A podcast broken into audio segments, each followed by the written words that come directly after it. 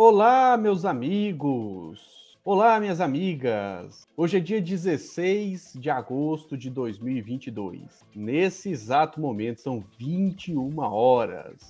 Estamos aqui agora ao vivo nas redes sociais, muita gente chegando, muita gente participando. Bom dia, boa tarde, boa noite a quem não está acompanhando agora, mas vai acompanhar posteriormente. Eu sou Flávio Rezende editor do canal A Voz do Cerrado, e nós estamos aqui nesse dia que se iniciou a campanha que será vitoriosa a favor da democracia, porque eu tenho certeza que nós vamos derrotar o fascismo, o bolsonarismo e vamos avançar nas lutas contra o desemprego, pelo, é, é, pelo controle da inflação, que está totalmente descontrolada. E vamos aqui fazer o debate, né? Vão colocando aí os, os comentários. Os, os bolsonaristas são bem-vindos, vocês podem vir para cá, que nós vamos dialogar com vocês. Quem sabe vocês vão entender a realidade da vida como ela é. Pois é, meus amigos e minhas amigas, veja só essa postagem aqui, ó. Você decide. É, o Lula, um estadista. Bolsonaro, miliciano. Lula, comida no prato. Bolsonaro, 33 milhões com fome. Lula, trabalhador. Bolsonaro mamateiro. Lula, liberdade. Bolsonaro quer esconder as coisas e fica aí decretando sigilo de 100 anos. Se o Lula ganhar, ele vai derrubar esses sigilos, hein? Lula fortaleceu a Polícia Federal. Bolsonaro enfraqueceu a Polícia Federal para salvar os filhos. O Lula celebra a vida. Bolsonaro celebra a morte. Lula, Brasil, sexta maior economia do mundo. Bolsonaro, décima terceira economia do mundo. Isso aqui é a postagem do perfil a Boca de Lobo no Twitter. É, meus amigos e minhas amigas, tá começando, tá começando e nós vamos aqui fazer esse bom debate. Bom, vamos lá, né? Hoje se iniciou a campanha e todos nós estamos aí na expectativa de chegar logo o dia das eleições e os Bolsonaro, os bolsonaristas estão aqui, né, em peso Continue, meus amigos minhas amigas bolsonaristas. E os amigos e amigas lulistas, deixa aí nos comentários. Lula 2022, Lula esperança do Brasil, Lula 13. Ó, a Silva já colocou aqui, ó, Xandão. E deixa eu ver aqui. Ó, o Péricles está bravo aqui com o Lula. Ô, ô Péricles, seja bem-vindo. Ixi, ó, o José Lino tá falando aqui que o, o, os comunistas querem ver o Brasil virar uma Venezuela. José Lino, tem gente na fila do osso, pelo amor de Deus, né? Mas vamos aqui para o tema. Olha só, começou o processo eleitoral. É, as mulheres vão derrotar o, o, Bolsonaro e eleger o Lula. É, a maioria das mulheres, todos nós sabemos, rejeita o Bolsonaro e serão decisivas para derrotar o Bolsonaro e eleger o Lula. Hoje eu conto aqui com a participação especial da minha amiga, da nossa camarada, a Kelly Cristina, que é, agora a gente pode falar que é candidata, né? Ela é candidata a deputada federal pelo Partido dos Trabalhadores aqui do estado de Goiás. É um quadro importante aí na luta política, está sempre aí nas manifestações, gritando contra o Bolsonaro, contra o machismo, contra a misoginia, contra o fascismo, contra o desemprego, a favor do emprego, contra a inflação.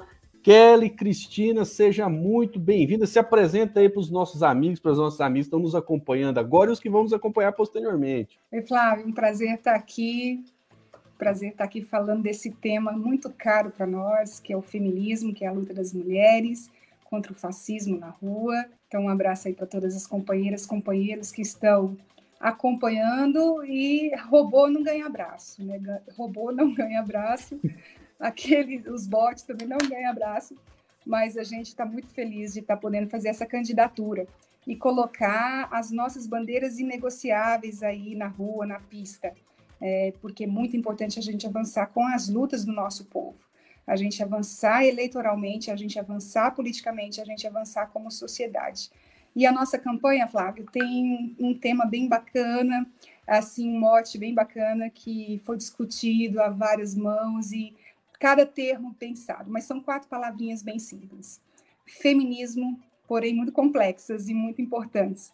Feminismo, justiça e ecologia para bem viver. E aí a gente vai conversando sobre isso daí e muito mais. Beleza, você falou uma coisa muito interessante, bem viver.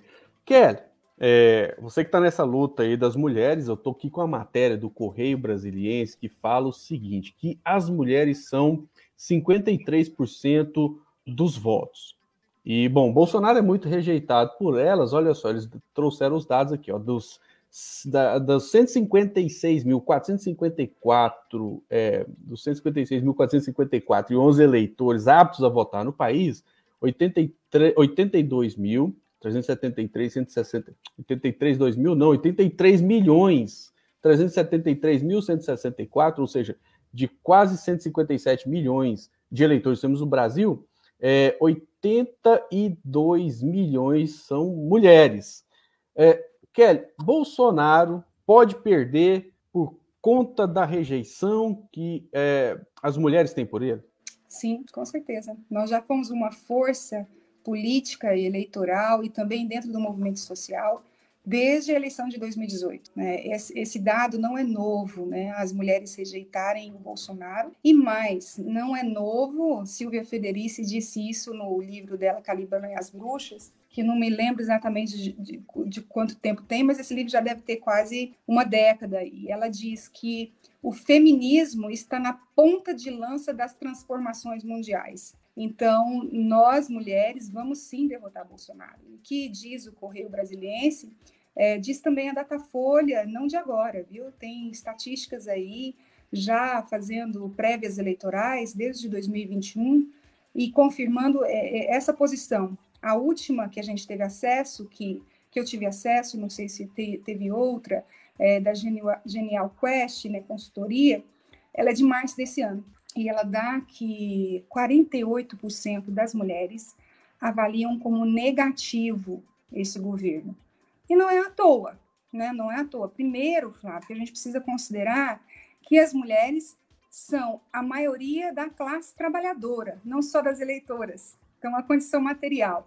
Nós somos a maioria da classe trabalhadora, nós estamos também naquelas que mais trava, trabalham em quantidade, em tempo, em intensidade e em, em, tipos de trabalho, porque o trabalho doméstico não é contabilizado como um trabalho produtivo, porém também é um trabalho. Além disso, nós mulheres também somos as mais pobres, especialmente as mulheres negras com filhos. Então, esses 33 milhões de pessoas que estão na, na linha da extrema pobreza, no mapa da fome, que voltaram para o mapa da fome, é, a maioria delas é mulher que chefia sozinha uma família com crianças de 0 a 9 anos.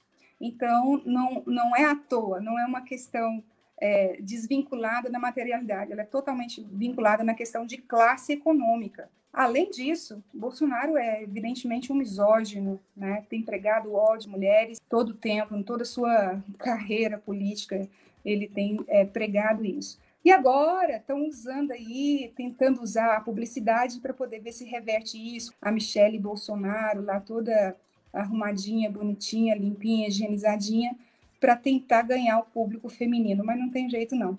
É igual essa história aí de tentar comprar também com um assistencialismo, utilizando benefícios, né, aumentando o valor que, que a gente luta há muito tempo para aumentar isso, que é o auxílio é, a Renda Brasil, a antiga Bolsa Família, e não funcionou não, porque a última estatística mostra que é, Bolsonaro aumentou apenas 1% público é, feminino que recebe esse auxílio. Pois é, o...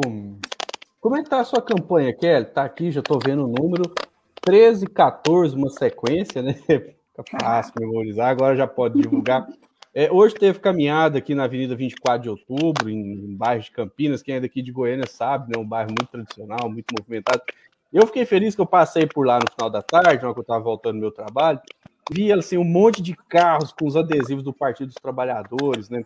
Tem o nosso companheiro Vomir Amado, candidato a governador, tem a nossa camarada, né? A Denise, é, candidata a senadora, o, o, o Henrique Tiburcio, candidato a vice, né? Do Vomir as candidaturas a federal, no seu caso, as candidaturas a estadual.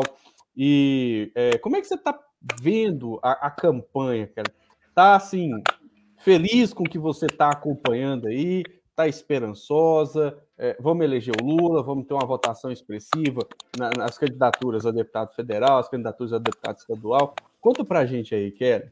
Primeiro, Flávio, justificar já aqui ao vivo que eu não pude estar nessa caminhada hoje à tarde o Pinheiro estava fazendo uma audiência, é, uma audiência judicial junto à Justiça do Rio Grande do Sul, é, dando testemunho sobre um companheiro que foi torturado barbaramente é, e depois é, assassinado indiretamente pela ditadura. Então, eu, não, eu queria ficar aqui, né? queria ficar junto do Pinheiro nesse momento, porque é, é, muito traumático tudo isso. E é por isso que a gente está nessa luta, né? Contra essa tortura, é contra a volta da ditadura, é contra a apologia ao horror. E acho, Flávio, penso que é, é muito interessante, muito importante um, esse lugar que a gente ocupa de candidaturas.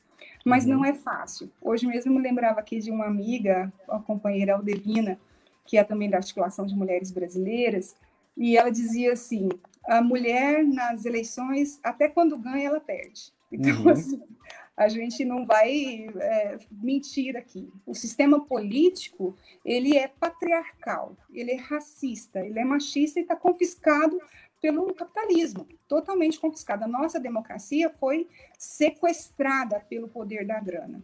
Então, evidentemente, que é um lugar para as mulheres que nós estamos nessa faixa das mais pobres e que o trabalho é mais apropriado ainda, é, é um lugar difícil para a gente, não é um lugar fácil.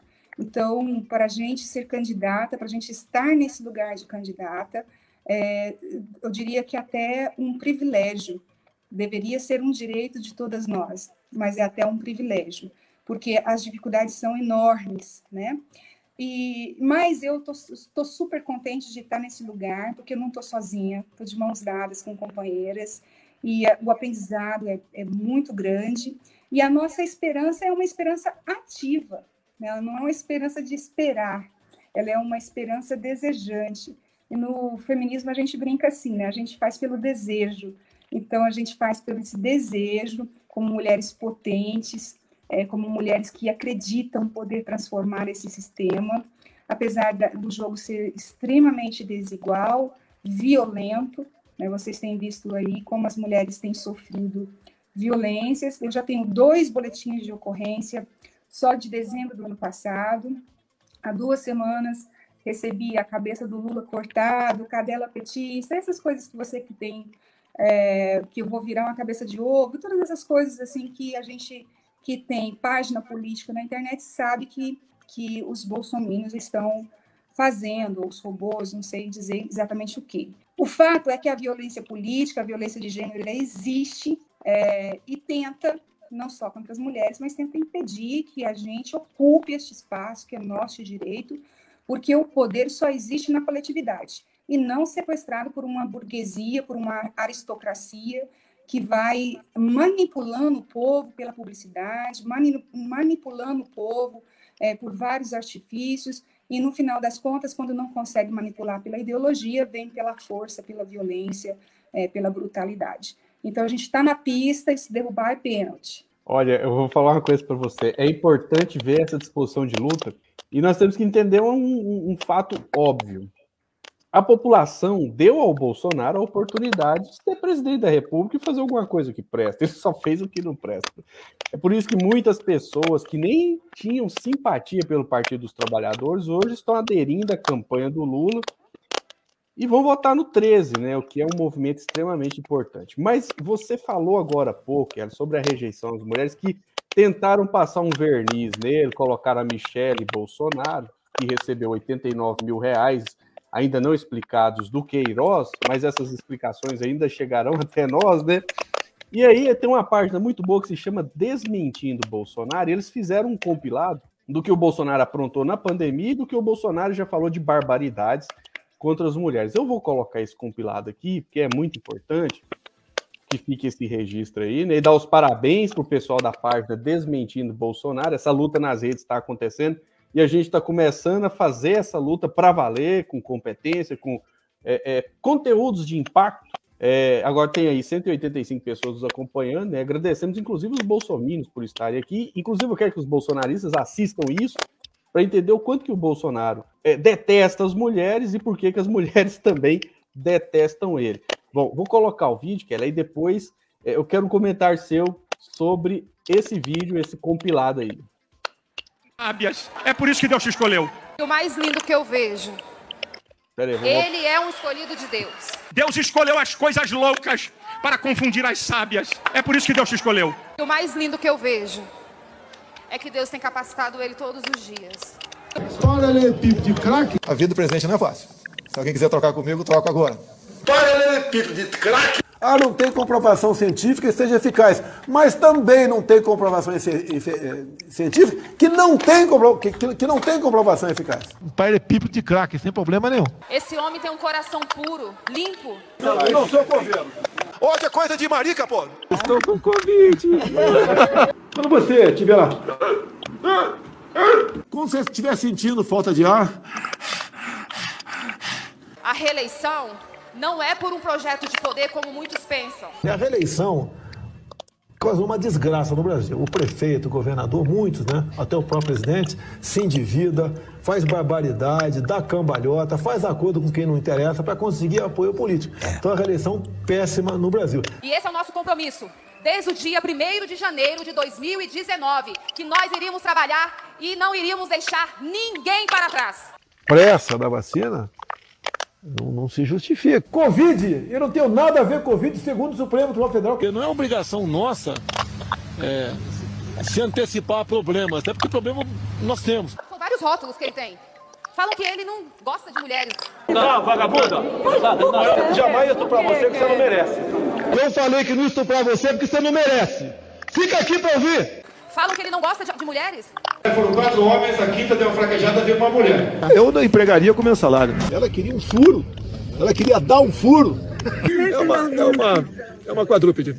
O presidente Jair Bolsonaro vetou a distribuição gratuita de absorvente menstrual para estudantes de baixa renda de escolas públicas e pessoas em situação de rua ou de vulnerabilidade extrema. Hoje em dia, as mulheres são praticamente integradas à sociedade.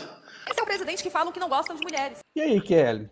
É grave, é grave, é grave. É, o cara é um arauto da, da bobajada, né? É um negócio trevoso mesmo, incrível. Não à toa que as psicólogas, as pessoas entendidas do assunto falam que é um cara necrófilo. Né? Eu acho que é a palavra adequada mesmo. É amor às coisas mortas assim como o fascismo espanhol gritava viva la muerte, ele está aqui, né, gritando viva a morte, né, viva é, essa, esse trecho em que ele imita pessoas morrendo de falta de ar, é de uma desumanização terrível, né? Eu tive papai morreu em 8 de maio do ano passado com a fibrose pulmonar e a gente acompanhou paralelo a essa situação da Covid é, como isso é, é, é, é, desumano, como, como é terrível essa morte, né? Porque a pessoa é como se ela estivesse morrendo afogada ali, sem conseguir respirar.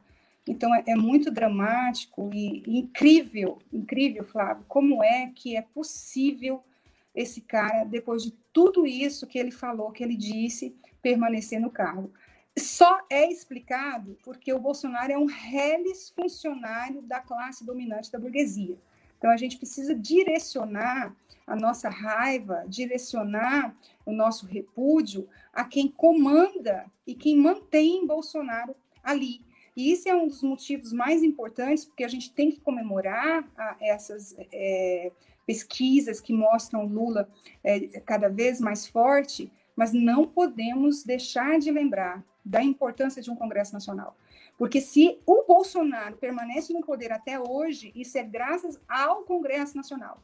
Nós fizemos inúmeras manifestações no ano passado, manifestações que em Goiânia nós colocamos 20 mil pessoas na rua, por exemplo, no dia 19 de junho, que é, para mim não esqueço que era meu aniversário, para mim foi um grande presente. Eram 20 mil pessoas. E naquele momento, o Bloco Não é Não, a Frente é, Feminista pela Cultura, a Frente Ampla pela Cultura e outros movimentos feministas encenavam na rua exatamente a compra da vacina, porque tinha acabado de escancarar aquele escândalo em que o Bolsonaro é, pedia propina né, pela uhum. vacina. Então, motivos, crimes não faltaram.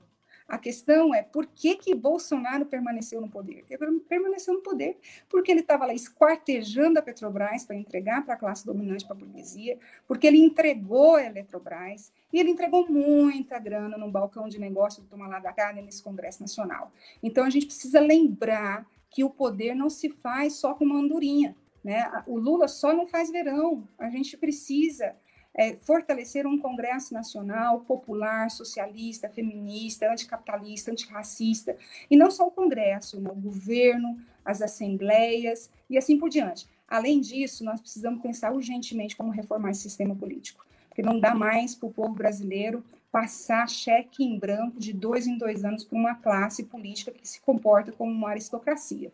Então, a gente precisa democratizar o acesso ao poder de verdade. Então, eleger o Lula é um passo para a gente fortalecer e ampliar as nossas conquistas democráticas e avançar mais ainda. Agora, nesta eleição, nós também temos uma tarefa: mudar a conjuntura nesse Congresso Nacional. Ou Lula vai ficar sendo chantageado, como a Dilma foi o tempo inteiro. E essa mulher disse: não, não aceito, não vou cair na baixaria de vocês. E aí a gente sabe o resultado da ópera. É, a gente é, entende que é preciso ir além desse debate. Né? O Bolsonaro é um mal terrível, mas ele não é o único mal que existe no Brasil. Tem um projeto aí, a, a Eletrobras foi privatizada recentemente, a, a Petrobras está perdendo as refinarias e, e agora estão vendendo campos de petróleo. E, e nós, assim, é, da esquerda, do Partido dos Trabalhadores, precisamos mostrar para a população o quão nocivo é esse tipo de política entreguista. Né? Bolsonaro se diz nacionalista, mas na realidade ele é um entreguista, é só analisar o que vem acontecendo no governo dele. Tá aí um monte de bolsonaristas nos acompanhando aí, mas eu tenho certeza que os bolsonaristas que estão nos acompanhando, quando vai lá no supermercado fazer a compra, quer ver que tudo tá muito caro. Ó, quero pedir para o pessoal que está acompanhando aí que siga as nossas páginas, siga a nossa página no Facebook, tá? Que, que se estiver acompanhando no YouTube, se inscreve aí no canal, vai deixando os comentários, que quanto mais comentários vocês deixam, inclusive os bolsonaristas que estão aí, mais a, a live é, é, é, gera engajamento e mais pessoas vão assistir ela. Então eu agradeço vocês. Mesmo vocês vindo aqui nos xingar, vocês estão nos ajudando. E nós também estamos ajudando vocês, porque se o Lula ganhar, a situação de vocês também vai melhorar. Se o Bolsonaro se reeleger, a coisa vai ficar feia para vocês. Bom, Kelly, eu, eu vou abrir aqui, eu estou aqui com a página do Partido dos Trabalhadores, vou até compartilhar ela aqui na tela, para você ver é, hoje, né, assim, início da campanha, e o Lula, é muito simbólico isso aqui, ó. O Lula foi, né, ele colocou aqui, ó, vamos trabalhar e fazer a maior transformação que esse país já viu. Com os trabalhadores na porta da Volkswagen, Lula garantiu que nenhuma criança vai pedir esmola na rua e que emprego, salário digno e respeito voltarão a ser realidade no Brasil. O que, que você achou né, do Lula ter lançado a candidatura, o primeiro ato de campanha dele, lançado a candidatura, não, ter feito o primeiro ato de campanha dele na porta é, de uma fábrica, né, no caso aqui, na porta da fábrica da Volkswagen? Muito bonito, né, Flávio? Eu acho que tem simbologias muito interessantes, né? A primeira delas é essa, né? Lula é um filho da classe trabalhadora, um retirante nordestino, né? Um homem que sabe o que é passar fome e quem passa fome não esquece. Né? A pessoa que sentiu fome não tem como esquecer essa, essa situação.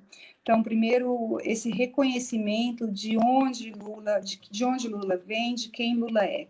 Isso é muito legal. E é um compromisso que ele está fazendo com a sua origem e com a sua classe. Isso demonstra que o Lula, de fato, é o candidato anti-imperialista, anti-golpe, anti-ditadura e anticapitalista, por mais concessões que ah, já tenha feito, ah, simbolicamente, materialmente, ele continua sendo. E aí eu acho muito legal também essa, esse respeito né, a, aos que antes de nós vieram e os que estão conosco e nos dão sustentação porque o Lula ele é o cara que desponta ali nesse ascenso de massa da década de 80, mas por trás do Lula tem 21 anos de luta contra a ditadura militar. Então, uhum. quantas pessoas é, morreram, foram assassinadas, estão desaparecidas e é, lutaram para que na década de 80 a classe trabalhadora, o ABC, tivesse um ícone, uma personalidade que ali desponta como uma liderança de massa. Então, Lula respeita toda essa ancestralidade, eu acho lindo. E eu vou dizer aqui, de uma coincidência, eu estou aqui com um vestido que eu ganhei, né, aqui de herança da minha avó que faleceu também o ano passado é, um pouco nesse, nesse espírito também de reverenciar a ancestralidade que resistiu de quem lutou antes da gente, para a gente estar tá aqui e avançar, avançar mais. A nossa obrigação é fazer mais ainda. É muito importante esse reconhecimento, né? É, esse agradecimento, inclusive, que é o Lula, ele enfrentou a ditadura militar, né? É engraçado a gente analisar isso aí, porque ele foi preso injustamente, foi um preso político da ditadura, foi um preso político da redemocratização. É, os algozes dele estão caindo, né? Olha a situação do Deltan Dallagnol, olha a situação do Sérgio Moro, Deltan Dallagnol condenado pelo TCU, Sérgio Moro sendo humilhado constantemente é, pelo sistema político e, como se diz, né? A Terra ela é redonda e ela gira, né? Ela capota. Então, mas a gente falava isso em 2016, né? Que esses algozes do Lula eles não passarão, porque a gente tem conhecimento é, histórico da, da situação. E olha só, tem uma, uma um, hoje ele fez uma sinalização muito importante, que é um, um, debate que nós vamos ter que fazer. E a gente tem que apresentar uma, uma perspectiva nesse sentido. Né? O Lula cenou para os evangélicos hoje. Os evangélicos, para as evangélicas. Olha só, tá aqui no tweet, no Twitter dele, né? Um trecho de uma fala dele lá nesse ato de lançamento da campanha, que ele disse o seguinte: olha só, abre aspas. Bolsonaro mente para os evangélicos. Ele é um fariseu, tenta manipular a fé de homens e mulheres evangélicas que vão para a igreja pela sua religiosidade. E conta mentiras todos os dias. Mas quero que ele me ouça. Não haverá mentiras ou fake news que nos impeçam de mudar o Brasil, fecha aspas. Lula cenando para a comunidade evangélica. O que, que você acha? É, vamos ter que nos aproximar desse pessoal e assim, trazer uma parte desse para o nosso lado, né? O que você acha? Eu, que é? acho, que, eu acho que nós, é, esse nós inclui pessoas evangélicas. Inclusive, quero relatar aqui que nós fizemos uma live no Fora Bolsonaro no passado, no movimento Fora Bolsonaro, que era uma live dos cristãos Fora Bolsonaro. Legal. E a maioria dos presentes é, eram evangélicos.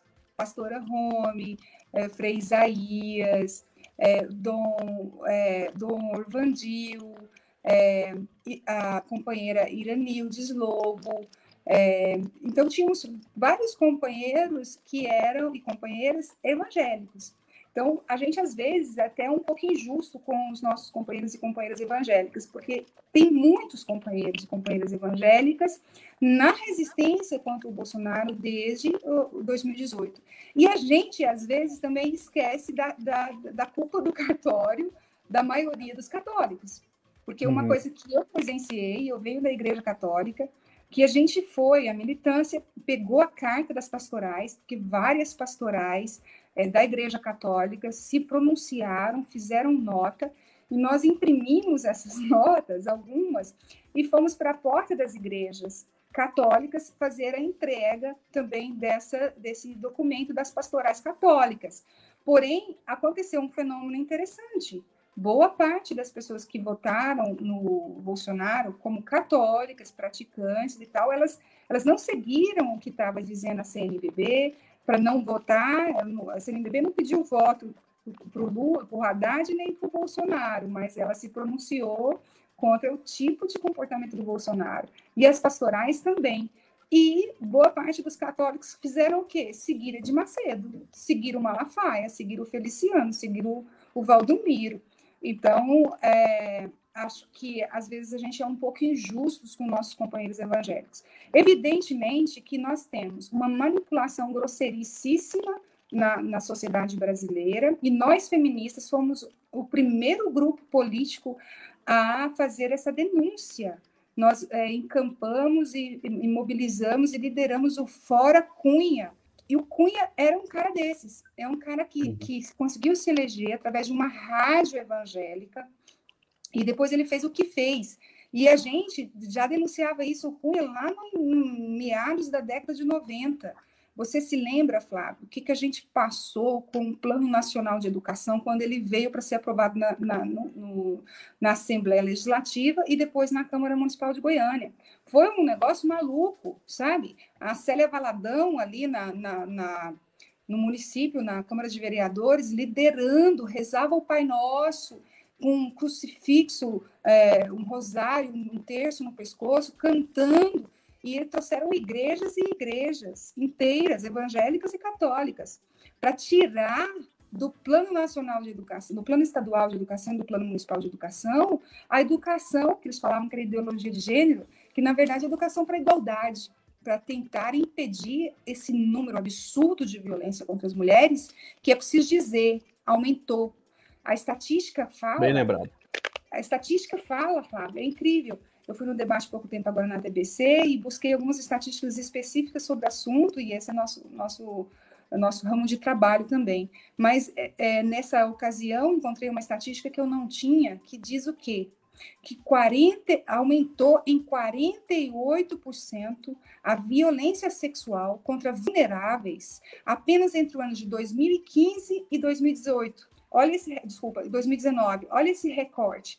Em 2015 e 2019 é exatamente no ápice entre eleição, que foi pauleira na gente, e na Dilma, nas mulheres, toda aquela misoginia, e até o, a eleição do Bolsonaro.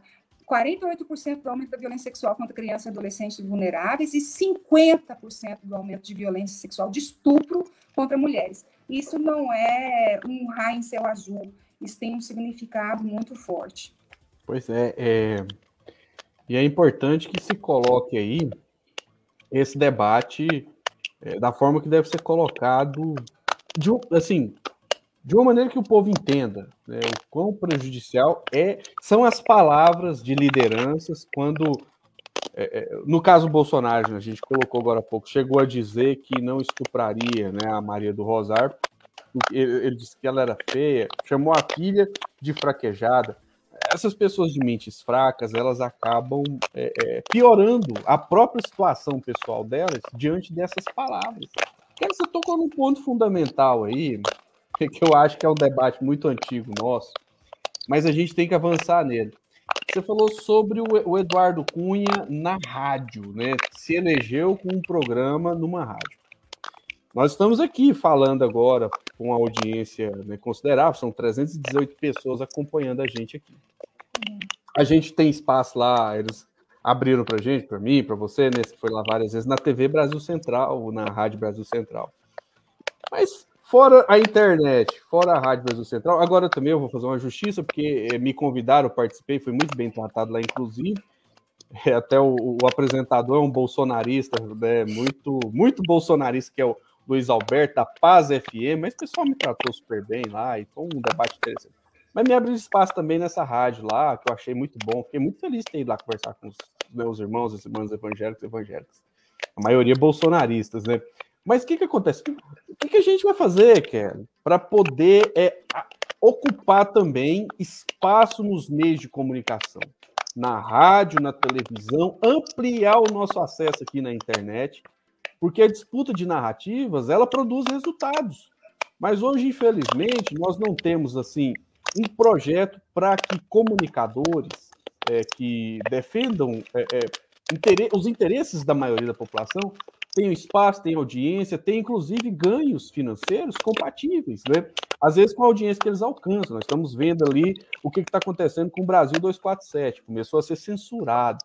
Vimos o, o, o, o blog Conversa Fiada encerrar as atividades porque não tinha recursos financeiros. Vimos o, o, o blog do nosso companheiro, o escritor Fernando Moraes, também ter que é, é, parar com as atividades dele de comunicação. Você é, é, é candidato a deputado federal, está apoiando o Lula, né? vai votar no Volmir Amado. E, na sua opinião, o que, que a gente vai ter que fazer para começar a disputar para valer, né, em pé de igualdade, com a extrema-direita e com a direita, aí, o espaço nos meios de comunicação? Uma reforma. A gente precisa de uma reforma urgente né, do sistema de comunicação do país. E você deve se lembrar, é, Flávio, da dificuldade que nós tivemos no próprio governo Lula, Dilma, com relação a esse tema. Né? Não, foi, não foi implementado uma redemocratização necessária. Até as próprias conferências, nós, mulheres, fizemos uma dezena de, de conferências de mulheres É, a conferência de comunicação, até onde me consta, foi apenas uma. Uhum. É, não sei nem se, é, se esse é o nome, se é conferência ou se é fórum, mas o fato é que nós não tivemos um amplo acesso de debate e um, uma ampla mobilização popular de debate sobre o tema. E nós estamos pagando caríssimo, pagamos muito caro, estamos pagando, porque, na verdade, a, a, a burguesia não vai dispor dos meios de manipulação ideológicos dela facilmente. Né? A gente vai ter que tomar isso, a gente vai ter que redemocratizar o que é público. Se a TV é pública, é uma concessão pública, por que, que ela está sendo privatizada da maneira que está? Né? A mesma coisa é a internet. O poder do Vale do Silício não pode ser supremo como é. Ou seja, é, o que define tudo é, é tá, não está nem aqui no Brasil, está totalmente de fora e a gente fica totalmente refém. O que a gente tem é, é, é um, uma, uma fração de trabalhar dentro das contradições. Você, eu, alguém, os companheiros vão ali é, durante um debate na TV, na, na rádio, de vez em quando, e quando chega lá, as coisas são nada isonômicas, nada equânimes, né? É bem complicado. A gente sabe. Eu cheguei uma vez, agora recentemente na TBC, na TBC é, eu debatia com o, meu debatedor, um cara da direita, o mediador debatia também, né? Interessante isso, o mediador também debatia. Aí tinha mais um fora do estúdio, mas estava no ar também, e uma, uma outra apresentadora que também debatia, fora a produção, que está ali todo o tempo dando suporte para o mediador. Então, nada, nada, eu estava debatendo com quatro. Então, uhum. isso só para dar um exemplo da lógica que até quando a gente tem um mínimo espaço, esse espaço não é, é de forma nenhuma igualitário. E não pode ser mesmo, né? Porque eles não podem abrir mão é, de, de, manipular as pessoas e não querem permitir mesmo que a nossa voz soe. Então, acho que o nosso grande desafio é vocalizar a pluralidade brasileira é vocalizar a diversidade brasileira. Isso passa pela internet, mas isso também passa pelos meios de comunicação tradicionais. As rádios comunitárias, a gente sabe que também é, foi um, um, uma coisa que não foi, esteve longe do ideal. Né? Nós tivemos situações em que rádios comunitárias foram perseguidas, uhum. né? a Rádio Favela, a Rádio da Comunidade, foram fechadas é, por uma lógica que se manteve também durante o nosso governo. E a gente não pode ter ilusão. Né? Lula não vai chegar no poder e vai resolver as coisas com uma canetada. A gente já está bem malhado para saber disso. Né? Então, o que a gente precisa é permanecer na rua, permanecer mobilizadas, cobrar deste governo. Portanto, a gente não vai sair, tá? não vamos sentar e, e ficar aguardando que o Lula vai conseguir resolver as coisas lá. Pelo contrário, né, a gente vai continuar incidindo mais fortemente neste próximo governo, é, que, quiçá, será nosso, e exigindo alterações significativas. A reforma do sistema político inclui a reforma do sistema de comunicação, inclui a comunicação. Então, é preciso democratizar e pluralizar as vozes, vocalizar as vozes plurais e diversas que nós temos no nosso país, que são realidades muito distintas, né? O que, o que fala em Goiás não fala no Amazonas, não fala em Roraima, não fala no Mato Grosso, não fala no Sul. Então, por que, que a coisa tem que ser essa cara sul-sudeste? Né? Não tem que ser branca, né? É, masculinista. Então, enfim, é, vamos, vamos, vamos fortalecer essa luta da democratização dos meios de comunicação através da base do povo brasileiro. Uma coisa interessante, que é sobre a, a TV Brasil Central é porque eles, assim, abriram espaço para gente, né? O, o, as, as outras emissoras, aqui, até, por exemplo, algumas que se, se fazem de progressistas, não abrem. Agora, eu, o que eu vou falar aqui, às vezes pode até soar como algo errado, de acordo com os nossos princípios. Mas eu tenho uma certa admiração, assim, pelo que ele fez no sentido de ocupar e, e se estabelecer, né? É, pelo Roberto Marinho, pelo Silvio Santos, né? E pelo até pelo próprio Edir Macedo, mesmo que eu discorde com eles, deles, na verdade, Mas assim, o, o que eles fizeram quando eles se aproximaram de governos, conseguiram as concessões e passaram a pautar o debate. Eu acho que nós temos que, depois dessa eleição, independente do resultado, mas é o que tudo indica, será favorável para a gente, sentar e discutir meios de financiamento de produção de informação. Porque hoje é, não é que é mais fácil, é um pouquinho menos difícil você produzir conteúdo e até distribuir eles, mas isso precisa de é, é, financiamento. E eu, eu, não vejo a esquerda fazer essa discussão de como que vai financiar, por exemplo, é, é a produção do que aconteceu, para que se explique o que aconteceu durante o, a ditadura militar, para que se explique o que aconteceu agora nesses quatro anos de desgoverno do Bolsonaro, que tem uma série de barbaridades. Mostrar um lado de igrejas evangélicas que não são bolsonaristas, e tem muita gente que não é. E aí precisa é, é, de recursos financeiros, de pessoas é, é, é que estejam é, sendo remuneradas para conseguir produzir isso aí e essa produção causar impacto na sociedade.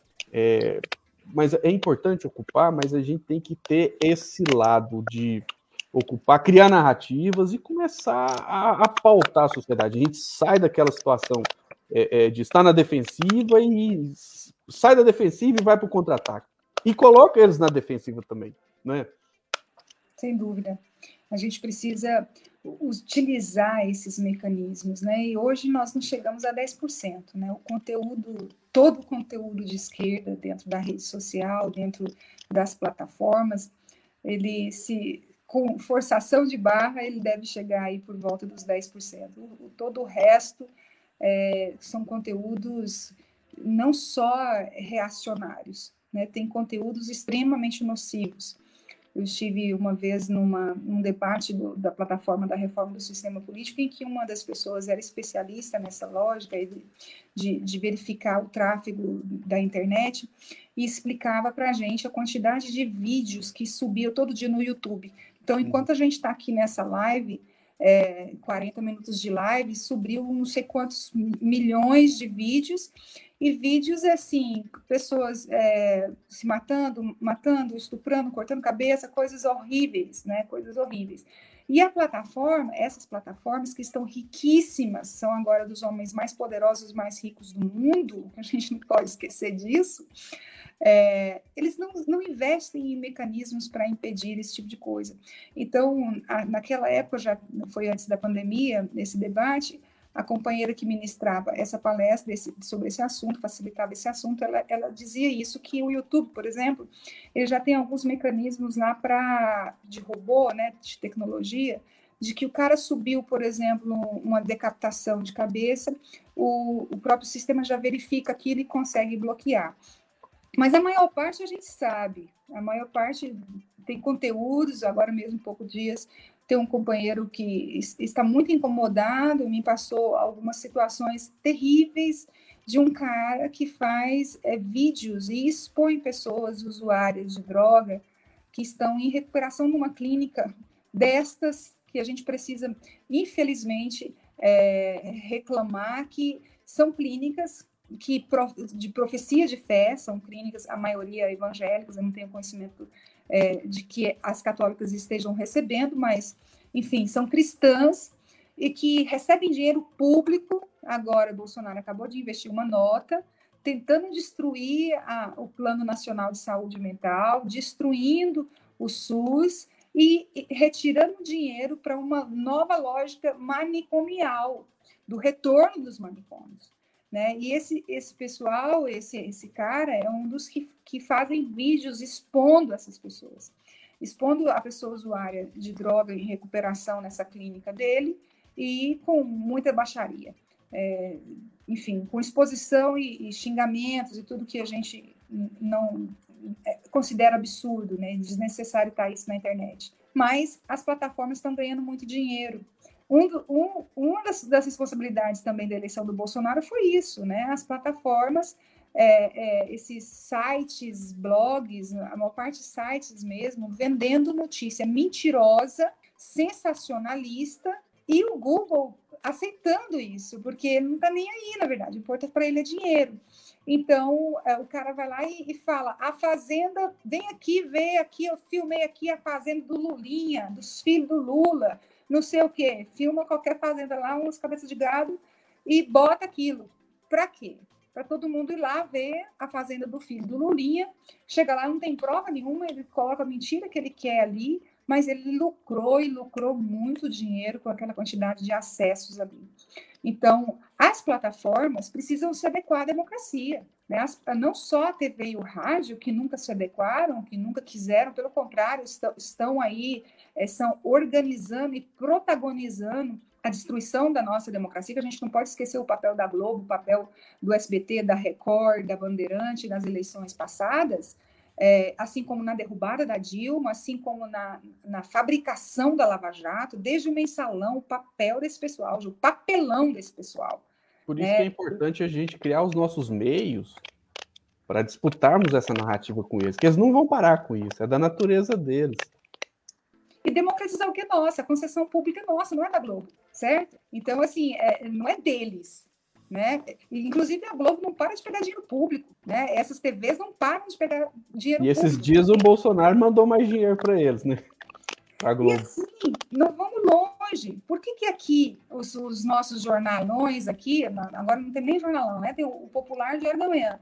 Mas por que, que eles não publicam os conteúdos nossos aqui locais contrários a esse governo estadual? Por que, que não publica uma crítica de uma linha? Porque eles precisam da publicidade de, de órgãos públicos que não precisam fazer publicidade, porque, por exemplo, eu não sei porque que a Saniago precisa fazer publicidade, porque só tem a Saniago. Então, por que, que a Saniago precisa fazer publicidade?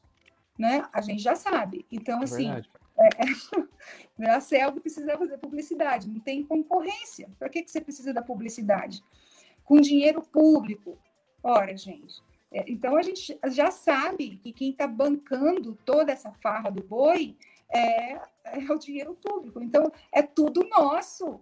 É tudo nosso. O que tem que ser feito é redemocratizar, é popularizar, porque a gente sabe que, como é que está funcionando o Estado no sistema capitalista, né? Ele tira do pobre para dar para o rico. É o Robin Hood ao contrário. Pois é, é, é, é, isso a gente tem que mostrar para a população também, que Estado mínimo Agora também tem um detalhe: né? Estado mínimo é sempre mínimo para o povão, mas é máximo para quem tem muito dinheiro, né? Mas a população está percebendo isso. E, e é engraçado, essas fake news aí, que já fizeram, né, da fazenda do Lulinha, que, a, a, filha da Dilma era dona das lojas Avon. Inclusive, a fake news foi dita pela Carla Zambelli, né, que é deputada federal bolsonarista lá. O, aquela questão de mamadeira erótica. Isso está ficando para trás. Uma parte considerável da população não cai mais nessa, porque o, a vergonha é muito grande de quem se sentiu enganado, se sentiu enganado. E eu estou feliz, Kelly, com a quantidade de publicações que tem surgido aí, vídeos muito bem feitos, igual essa página Desmentindo Bolsonaro, tem a página Tesoureiros, o PT de vez em quando faz também umas montagens muito boas, né? Faz um, um, só que tinha que fazer mais, né? tinha que fazer mais. A e... questão, Flávio, a questão é que as plataformas mais populares é o WhatsApp. A plataforma mais popular que tem é o WhatsApp. O povão está no WhatsApp. E quem Não, e, é que controla o WhatsApp? E para e a política das redes sociais, assim, para falar de política, é o Facebook. Teve aquela pesquisa do Poder 360, deu o Facebook em primeiro, YouTube em segundo, o WhatsApp em terceiro.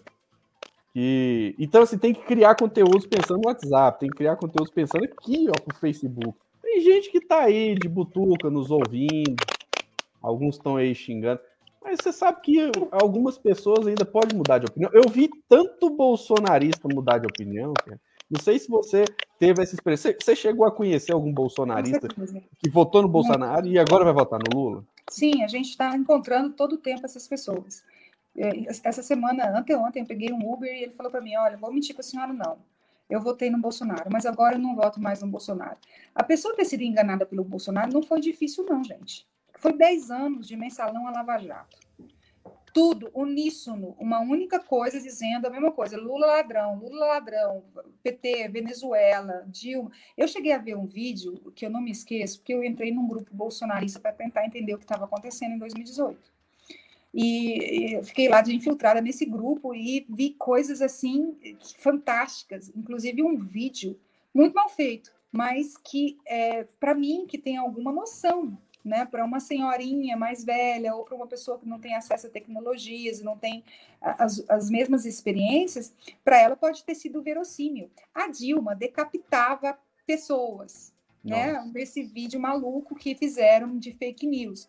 Então, assim, ainda isso acontece. Porque essa é uma das grandes dificuldades nossa. Por que, que a pessoa está acreditando na Terra plana? Por que, que pessoa inteligente, gente, a revolta da vacina tem mais de 100 anos. Então, por que, que nós estamos tendo que retornar coisas básicas que a ciência já tinha ganhado? Já tinha convencido toda a população. A história da China, minha irmã é médica, ela estava dizendo: oh, gente, as pessoas vacinaram, tem 20, 30 anos que as pessoas vacinam só com vacina da China. E agora que elas, que elas piraram o cabeção, começaram a achar que vai mudar o DNA delas. Então, por que isso? Porque elas estão sendo convencidas, estão sendo convencidas, e aí a pessoa que vê um vídeo, a pessoa mais simples, mais sem ilustração, essa pessoa é até uma pessoa que não é tão simples nem sendo com alguma ilustração, ela vai sendo convencida dessas mentiras. O Domenico de Masi, com, num, num, livro recente dele, muito interessante, ele está aí completando os 90 anos, um sociólogo italiano reconhecido no mundo todo, ele fala, ah, desculpa, ele não fala nesse livro, ele fala num artigo especificamente sobre o bolsonarismo no Brasil. E ele fala sobre isso, ele fala que ele conseguiu manipular afetos das pessoas, e são afetos ligados ao ressentimento e à frustração. Então a pessoa, ela tem uma frustração, ela tem um ressentimento e ela tem até co coisas, razões. Ela tem razões, por exemplo, de ter alguma revolta com o PT, alguma revolta com Lula. A gente mesmo tem as nossas revoltas, a gente gostaria que fosse melhor, que fosse mais, enfim. Então a gente tem críticas.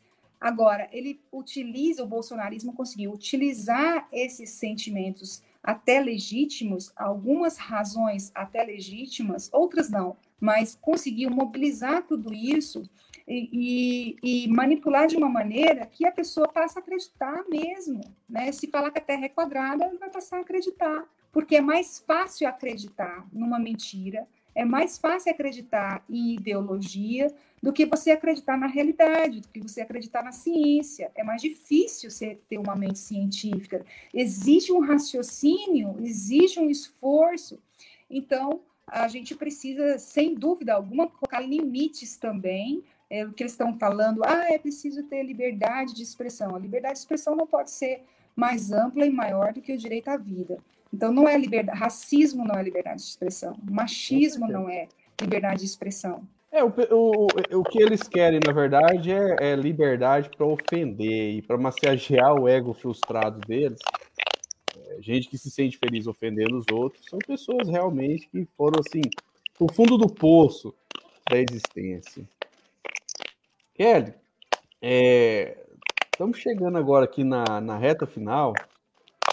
É, quero agradecer demais a você aí por ter né, tá aqui participando e vamos organizar para é, fazer outras lives aí e vamos ocupar esses espaços, né? Vamos, hoje o Lula falou uma coisa muito importante, né? Ocupar é, as redes e as ruas. Fala pra gente aí, pros nossos. Ó, tá cheio de bolsonaristas que eu tenho certeza que alguns deles vão mudar de opinião, vão votar, vão deixar de votar no Bolsonaro, vão votar no Lula. Ciro, os, os eleitores do Ciro Gomes, eles vão partir pro voto útil na reta final. E nós temos esse desafio de fazer a candidatura do Lula crescer, fazer as candidaturas proporcionais, né, terem um bom resultado também. Quero suas considerações finais aí, né? Gente, nós aprendemos muito, ouvimos muito. E aí, que, qual que é assim, a sua esperança no Brasil a partir de 2 de outubro e depois a partir de janeiro de 2023. Fala para a gente aí, por favor, né, dá né, aquele recado final para a gente despedir dos nossos amigos e amigas que estão nos acompanhando aqui e os que vão acompanhar posteriormente. Acho que a gente precisa ousar lutar e ousar vencer. E lembrando de uma outra frase revolucionária, luta melhor quem tem belos sonhos. Então, a gente não pode desistir, Flávio. Nós não podemos acreditar que as coisas estão resolvidas. Ah, não tem jeito, o Congresso Nacional vai ser é, só dos ricos e poderosos que têm milhões para gastar nas eleições. Isso é derrotismo. A gente precisa ousar lutar e ousar vencer e ousar sonhar.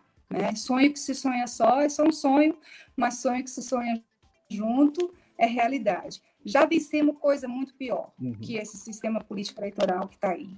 Né? Já vencemos ditadura, já vencemos, já vencemos escravidão, então já vencemos coisas muito piores. Então, acredito que nós, mulheres, homens, todas as pessoas que têm consciência nesse país, temos condições objetivas de alterar a correlação de força dentro do Congresso Nacional agora. Se a gente consegue convencer as pessoas que apoiam o Lula que o Lula precisa de sustentação no Congresso, e isso não é difícil, porque você vai se lembrar, Flávio, os companheiros e companheiras que estão aqui nos ouvindo vão se lembrar, que teve um momento, não muito longe, aí 10, 15 anos atrás, que ninguém falava em Congresso.